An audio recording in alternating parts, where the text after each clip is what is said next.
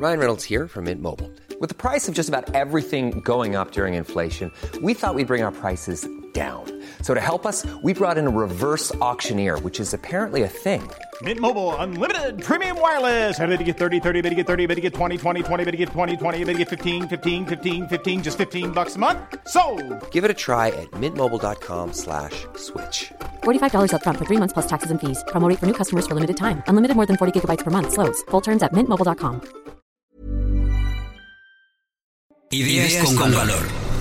No te pierdas el espacio exclusivo de El Confidencial, centrado en finanzas, para descubrir las mejores ideas que aportan valor.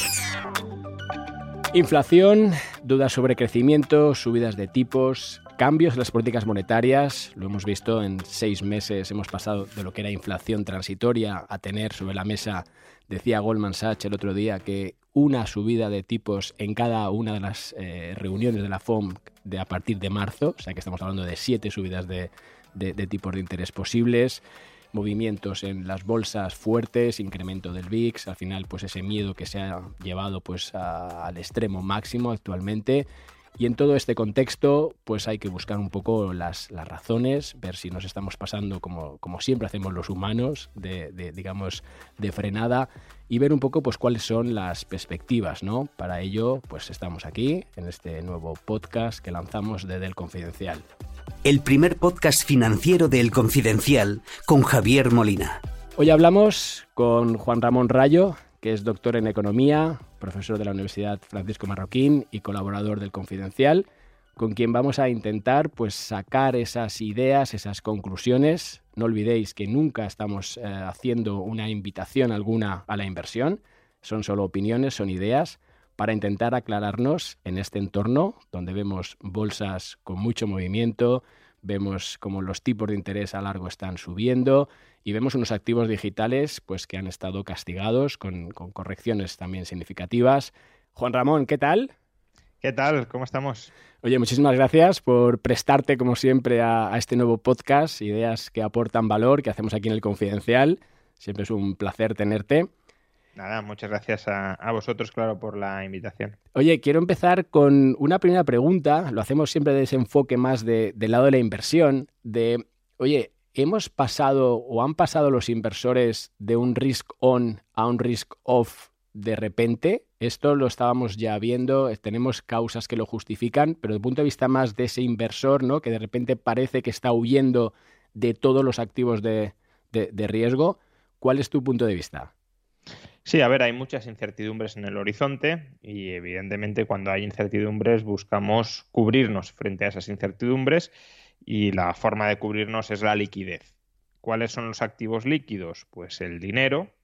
El dinero en nuestras sociedades es la moneda fiat, el dinero que emiten los estados, y luego activos que son muy cercanos y muy sustitutivos al dinero, como es la renta fija, evidentemente de, de gobiernos solventes la moneda también tiene que ser de gobiernos más o menos solventes, porque si no están en hiperinflación o en muy alta inflación y eso tampoco cubre frente al riesgo.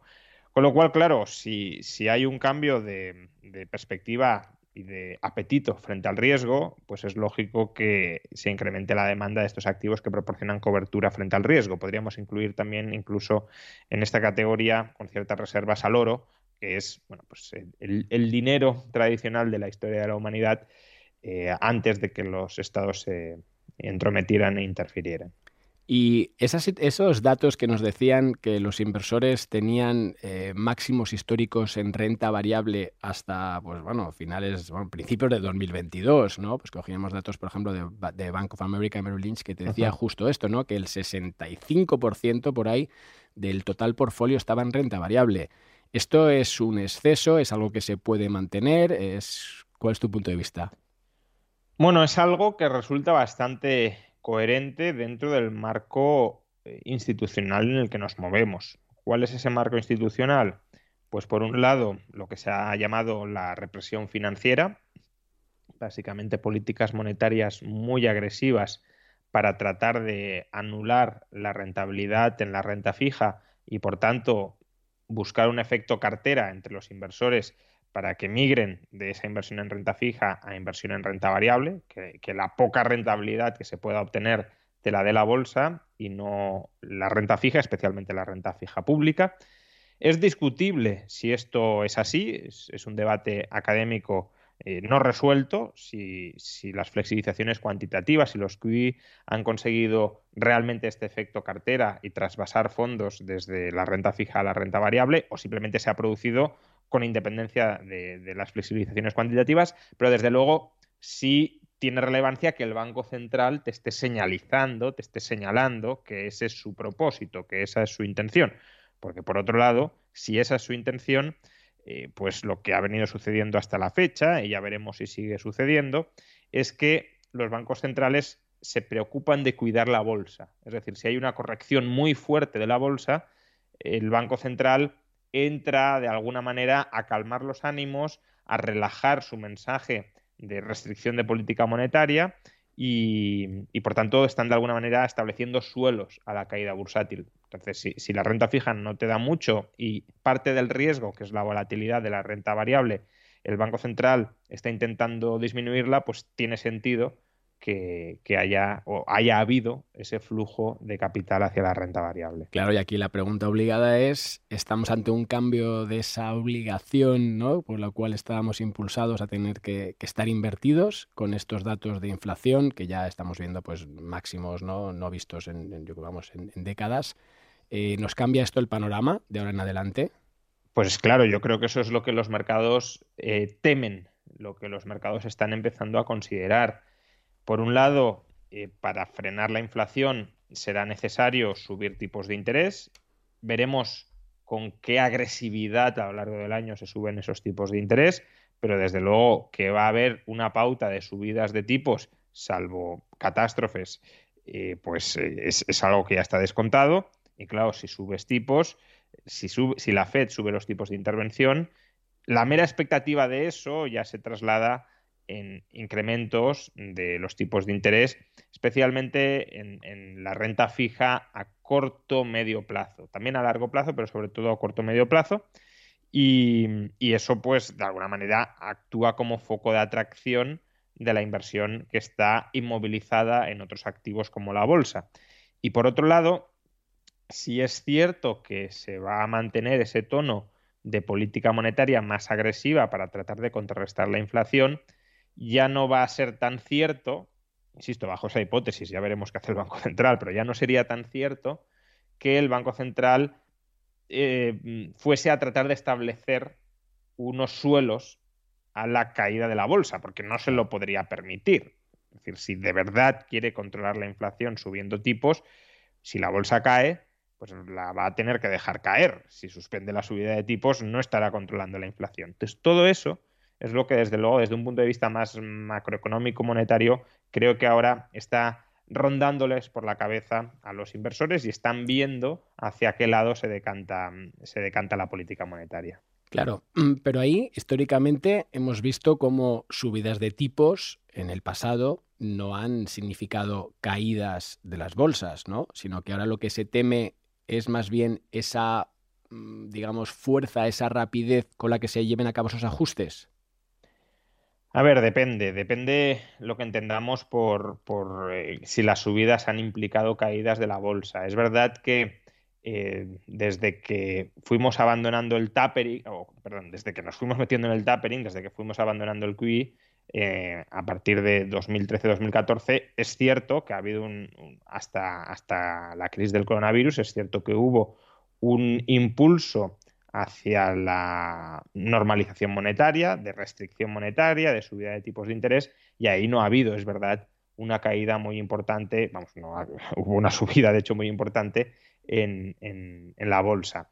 Em, ahora bien, históricamente, subidas de tipos sí han ido en muchas ocasiones acompañadas, sobre todo, como decías, cuando son tan rápidas, y suelen ser tan rápidas no por capricho, sino porque hay un problema subyacente que, que lo motiva, si han ido asociadas a recesiones, o al menos a, caídas del ritmo de actividad, eh, ralentizaciones. Entonces, si eso se produce, al margen de si hay un trasvase de fondos o no, imaginémonos que la cantidad de fondos se quedará la misma en, bolsa, pero claro, si eh, entramos en un estancamiento o en una recesión, los flujos de caja futuros esperados de las compañías se revisan a la baja y si se revisan a la baja el precio de las acciones se revisará también a la baja, a menos que haya un aumento de los múltiplos, cosa que ya sería eh, extraño en un contexto de subida de tipos de interés, ¿no? porque hay una relación eh, inversa entre los tipos de interés y los, y los múltiplos. Con lo cual, claro, ya, ya no es solo que se tema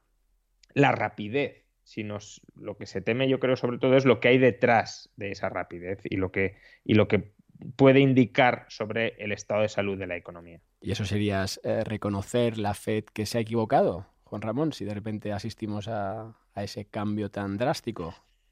A porque, ver. Porque si ahora de repente empezarán a subirnos los tipos, ¿no? Lo que decía justo antes, ¿no? Que, Goldman decía que desde marzo hasta final de año estaban esperando hasta, vamos, ajuste en cada una de las reuniones. Con lo cual, aunque nos vayamos al mínimo de 0,25, fíjate dónde nos proyecta el tema. A ver, que la Fed se ha equivocado, y no solo la Fed, los bancos centrales, yo creo que es evidente. El, fallo a la hora de pronosticar inflación a lo largo del año 2021 probablemente sea uno de los fallos más eh, importantes cuantitativamente, ¿eh? no, necesariamente desde un punto de vista cualitativo, pero cuantitativamente de, la historia de, los bancos centrales. Si el 1 de enero de 2021 les hubiésemos preguntado a los banqueros centrales cuál va a ser la inflación a finales de año, ninguno se habría aproximado ni remotamente a la cifra real. Tampoco los economistas, ¿eh? Quiero decir, esto ha sido una sorpresa para, yo creo, todo el mundo. Algunos de nosotros sí temíamos que podía venir una inflación eh, más alta de lo habitual. De hecho, en el, mes de marzo de 2021, y no fui ni mucho menos el primero en hacerlo, ya desde las páginas del Confidencial ya alerté de que nos estábamos metiendo en un escenario que, estaba era el más propicio, escribí, para un estallido inflacionista de los últimos 20 años eh, o de los últimos 15.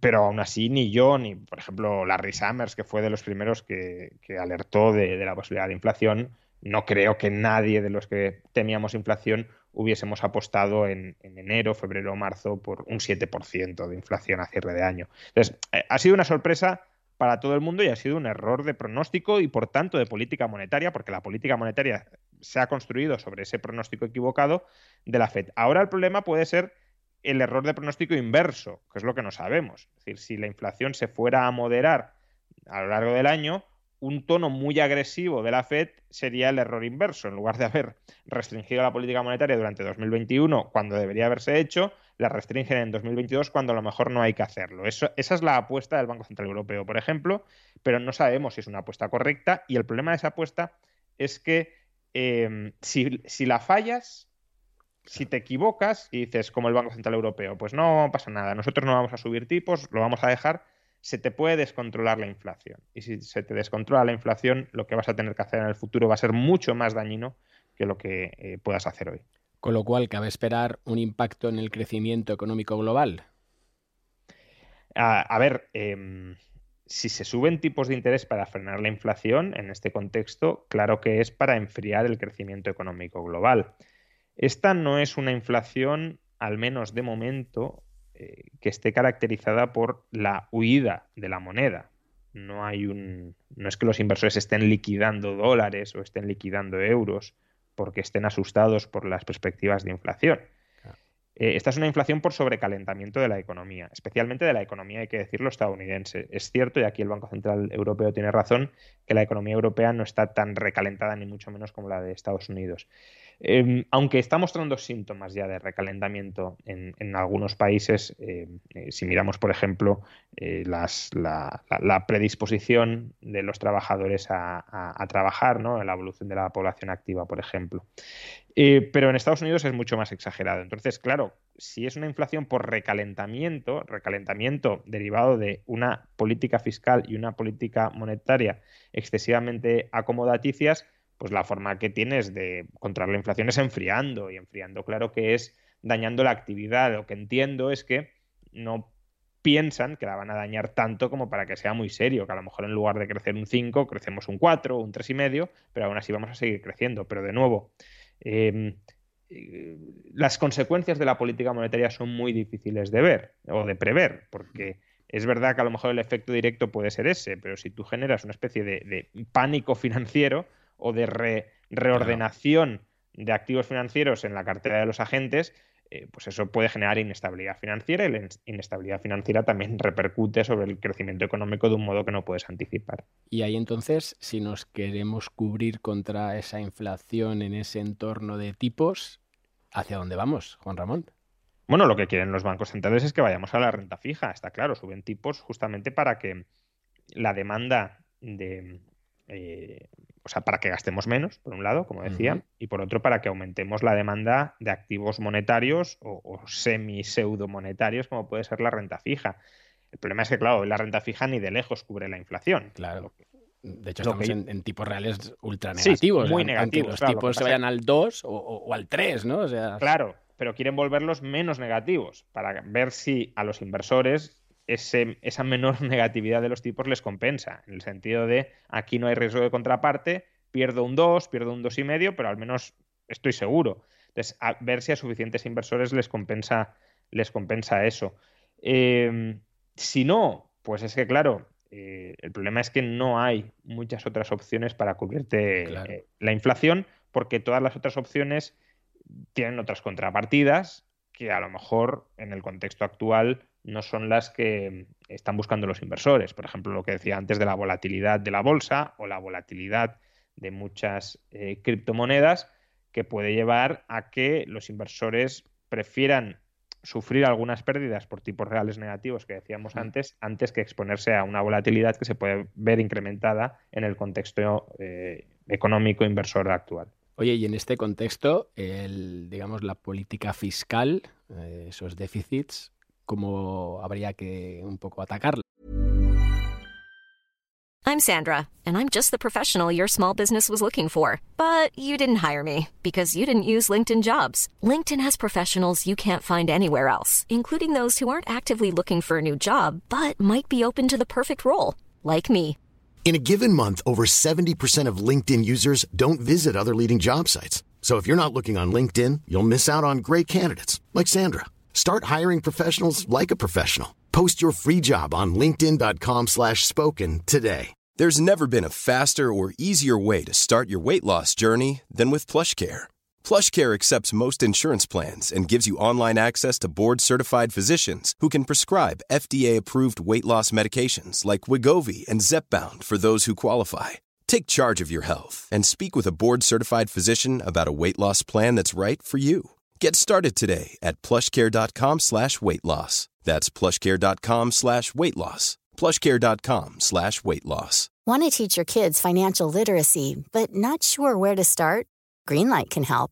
With Greenlight, parents can keep an eye on kids' spending and saving, while kids and teens use a card of their own to build money confidence.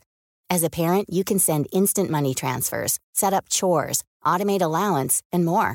It's a convenient way to run your household, customized to your family's needs, and the easy way to raise financially smart kids. Get started with Greenlight today and get your first month free at greenlight.com/acast. A ver, política fiscal y política monetaria, esto lo sabemos desde principios de los años 80, tienen que estar totalmente coordinadas. No, no vale decir, no, la política monetaria se va a volver más restrictiva, pero la política fiscal vamos a seguir con manguerazo libre. No, eh, ya no solo, en Europa está muy claro por qué. En Europa está claro por qué, porque si el Banco Central Europeo empieza a subir tipos de interés, habrá gobiernos que no se van a poder financiar, salvo que eh, pues recorten suficientemente el déficit como para seguir siendo creíbles ante los mercados. Eh, pero aunque no tuviéramos el problema que tenemos muchos gobiernos en Europa, que es una insolvencia sostenida por el Banco Central Europeo, eh, si tú cierras el grifo del crédito, pero el gobierno en Estados Unidos, por ejemplo, sigue gastando, gastando, gastando, endeudándose, endeudándose, endeudándose, la política monetaria no es creíble. ¿Por qué no es creíble? Porque el inversor sabe que en última instancia eh, se va a terminar doblegando, o al menos que cabe la posibilidad ante los enormes déficits públicos de que la política monetaria se termine doblegando para evitar un default del gobierno de Estados Unidos. Entonces, de alguna manera, un gobierno que se esté sobreendeudando está mandando la señal a los inversores de el Banco Central va de farol a medio plazo. Y, o, nosotros forzaremos que vaya de farol a medio plazo. Esto es lo que se conoce técnicamente como dominancia fiscal. Y por tanto es un, sería un ejercicio de insuficiente credibilidad para restablecer lo que se pretende restablecer, que es la credibilidad en, restablecer la credibilidad o al menos no deteriorar para mantener alta la demanda en la moneda y por esa vía, demandando moneda, que de alguna manera se, modere la inflación. Claro. Oye, no podemos dejar de hablar de, lo que es la energía, precios de petróleo que algunos están ya situando por encima de los 100 dólares. Eso es otro de los factores ¿no? a, vigilar en cuanto a que pues, una gran parte de la inflación viene de ese lado. ¿Qué crees que va a pasar en ese contexto? Claro, la cuestión es por qué viene desde ese lado. ¿no? Em, la inflación, hay muchos que consideran que la que estamos viviendo ahora mismo es un problema exclusivamente del lado de la oferta y por tanto que hay ciertas carestías reales en ciertos mercados, entre ellos el energético, y que bueno, necesitamos altos precios para estimular la inversión y estimular la, producción adicional de, esos inputs que, se están encareciendo por ser demasiado escasos. Eh, algo de eso hay, es verdad, pero eh, nos tenemos que plantear también por qué se han vuelto escasos tantos inputs simultáneamente eh, eh, en estos momentos, ¿no? Y, creo que ahí hay una causa común que es el exceso de gasto.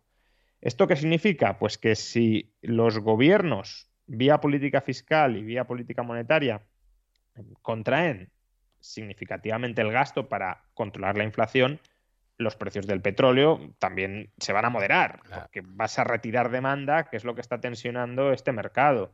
Ahora, si no lo haces si, aunque endurezcas un poquito el tono, se sigue favoreciendo un exceso de gasto agregado, pues eso no va a moderar la inflación en otros lados de la economía y tampoco en el precio del, petróleo.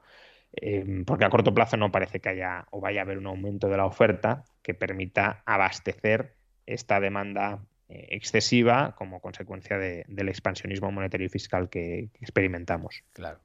Oye, no podemos irnos sin, comentar el caso español, ¿no? Porque parecía que estábamos ahí con, ¿no? pues con datos incluso mejores que los europeos a nivel de, crecimiento y de repente pues aquí no vemos más que recorte tras recorte de previsiones. ¿Qué vamos a hacer aquí? ¿Qué, crees que es el, cuál es el gran reto que tiene la economía española en este nuevo contexto? A ver, yo creo que van a venir revisiones al alza de, las estimaciones. Eh, ¿Por qué? Porque la cascada de revisiones a la baja que, que hemos experimentado, y es verdad, estaban muy influidas por los datos de crecimiento del segundo trimestre y del tercer trimestre previos a la revisión del tercer trimestre. Lo que hemos sabido desde que se produjo esa cascada de revisiones a, la baja es, primero, que el tercer trimestre fue mejor de lo que originalmente nos habían dicho y por los indicadores adelantados que vamos teniendo, el cuarto trimestre también va a ser bueno, eh, bastante bueno, de hecho. Con lo cual, si esto es así, eh, se van a volver a revisar las revisiones de las revisiones y en este caso eh, a la alza. Ahora, ese es el panorama actual, pero estamos empezando el año. Entonces, riesgos en el horizonte hay. ¿Riesgos cuáles? Pues al margen de los geopolíticos, tenemos riesgos de endurecimiento de la política monetaria y también de la política fiscal, aunque en Europa esto será más bien a partir de 2023, eh, que se pueda vivir en la eurozona. Si el Banco Central Europeo termina subiendo tipos de interés, de momento dicen que no lo van a hacer, pero si la inflación no cede, lo tendrán que hacer probablemente durante la segunda mitad de este año, eh, pues eso nos va, nos va a dañar. Y en la medida en que haya un contagio al mercado de deuda, que de momento no lo está habiendo, es decir, eh, la deuda italiana, la deuda griega, sí se están comportando mal, a ver, no de una manera catastrófica, ni mucho menos, pero sí estamos viendo su prima de riesgo incrementarse respecto a la alemana, la española no, pero esto puede cambiar mucho de la noche a la mañana por cualquier cosa. Con lo cual yo creo que el reto de España en, este 2022 no es tanto dar con la tecla que nos había impedido crecer en 2021, que es, o crecer tanto, mejor dicho, claro, tanto como se esperaba, que eso parece que tenemos una cierta dinámica, un cierto impulso para que se produzca, sino sostener ese crecimiento en un entorno de previsible restricción monetaria. De hecho, parte del excesivo crecimiento que podemos estar experimentando o que vamos a experimentar en los próximos meses, también en varias economías europeas, es parte del síntoma o es uno de los síntomas del, problema de fondo, que es que se está estimulando excesivo gasto y eso es lo que está cebando la inflación. Y en ese contexto, eh, hablar de esos fondos europeos que están empezando a llegar, ¿puede alimentar todo lo que estabas comentando?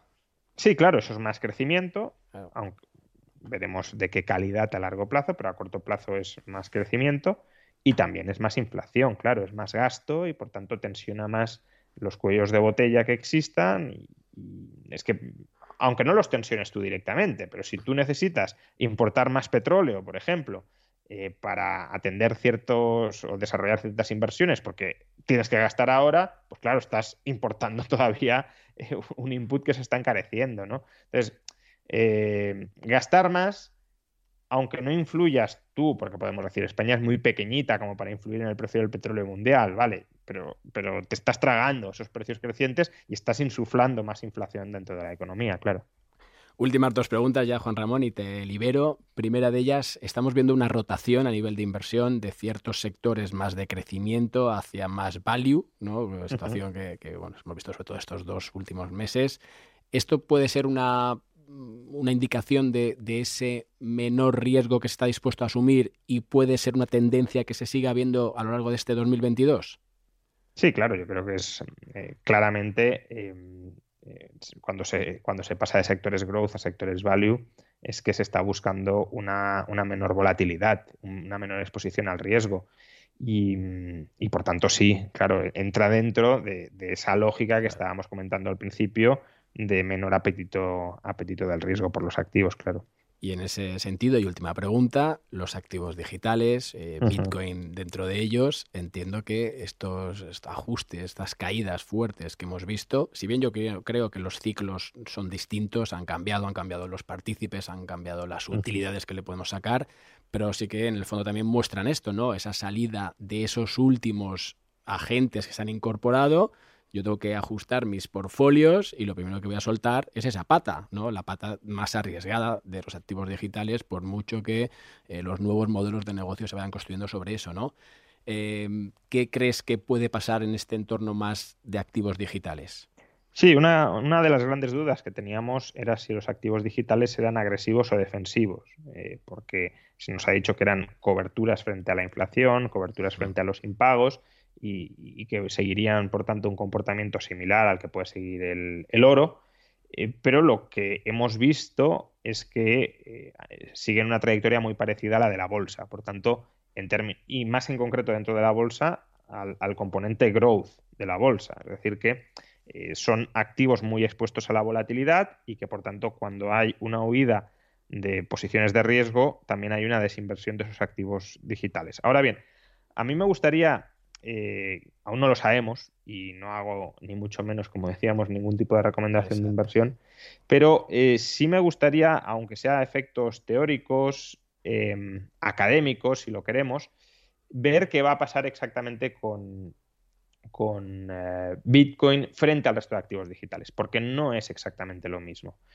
Em, en Bitcoin es verdad que también ha habido una caída muy fuerte durante buena parte del año, Em, pero eso en parte ha sido un efecto recomposición de cartera y en parte amplificación mm, por salida de especuladores de esa salida inicial de capitales. Eso no significa o no tiene por qué significar que una vez, digámoslo así, los holders se consoliden y tengan una presencia dentro del stock total de Bitcoin más importante, eso no significa que necesariamente si sigue habiendo una huida del riesgo, eh, Bitcoin tenga que seguir cayendo. ¿Por qué? Pues porque los que se van quedando dentro son los que tienen, los que consideran que Bitcoin es un activo que les protege frente al riesgo y por tanto los que no van a querer salir, incluso los que pueden adquirir posiciones mayores en Bitcoin, si es verdad que ese eh, apetito por el riesgo se va secando.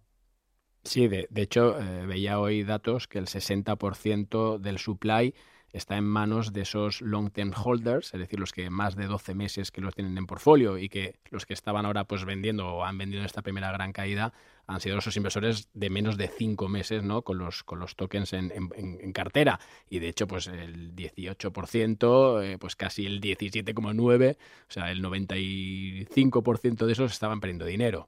Pero eh, ahí tengo un, tema interesante que, que ver cómo, cómo lo ves tú no puede pasar que justo porque Bitcoin es lo que es y, es esa, pues ese activo, bueno, para todos Bitcoin tiene un significado distinto, pero más a ser un instrumento más de inversión, de posicionamiento.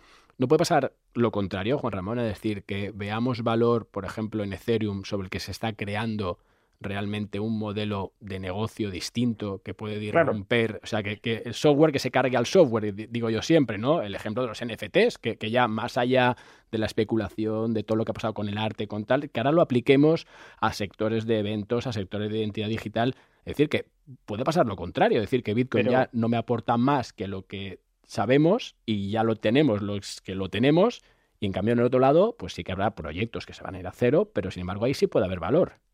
Pero precisamente por eso te decía que eh, la categoría de activos digitales se parece más a las acciones growth que a otra cosa. Con lo cual, si vamos a una huida de eh, activos volátiles arriesgados, creo que toda esa parte de activos digitales que, como dices, está muy vinculada a su valor, está muy vinculada al valor que puedas generar desde ese negocio que puedas generar desde los activos digitales, eso va a sufrir no tengo tan claro, precisamente por eso mismo, que Bitcoin en un contexto de menor apetito de riesgo vaya a sufrir como los otros. ¿Por qué? Porque Bitcoin no es un activo eh, financiero, no es un activo empresarial, si lo queremos llamar así, es un activo o aspira, aspira a ser un activo monetario. Y por tanto, el comportamiento de Bitcoin, si es verdad que es un activo monetario, tendría que mimetizar mucho más al del oro. Y el oro sabemos que en un contexto de fuga de riesgo no, no sufre, al contrario, se revaloriza.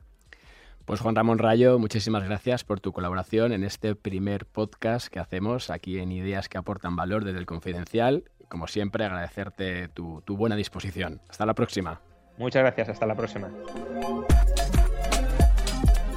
Gracias por seguirnos en el podcast Ideas que aportan valor. Regresaremos de nuevo con más contenidos, temas relacionados con el mundo de la inversión, de las finanzas personales y los activos digitales. Soy Javier Molina y este es el podcast del Confidencial. Hasta la próxima. Ideas con valor. No te pierdas el espacio exclusivo del Confidencial, centrado en finanzas, para descubrir las mejores ideas que aportan valor.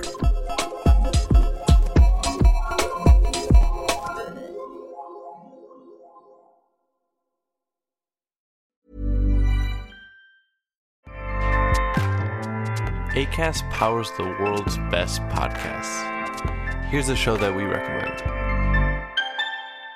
The Real Housewives is a guilty pleasure for most, but if you're looking to not feel guilty about that pleasure, tune in to Everything Iconic with me, Danny Pellegrino, where I break down all the messy moments and behind the scenes antics of Bravo's popular franchise. And on Everything Iconic, I also interview celebrity guests like Kelly Ripa, Kiki Palmer, Drew Barrymore, Cameron Diaz, and more about their guilty pleasures, their past work, and so much more. So if you're pop culture obsessed and find yourself watching way too much reality TV like me, tune in to Everything Iconic with Danny Pellegrino wherever you listen to podcasts. ACAST helps creators launch, grow, and monetize their podcasts everywhere. ACAST.com.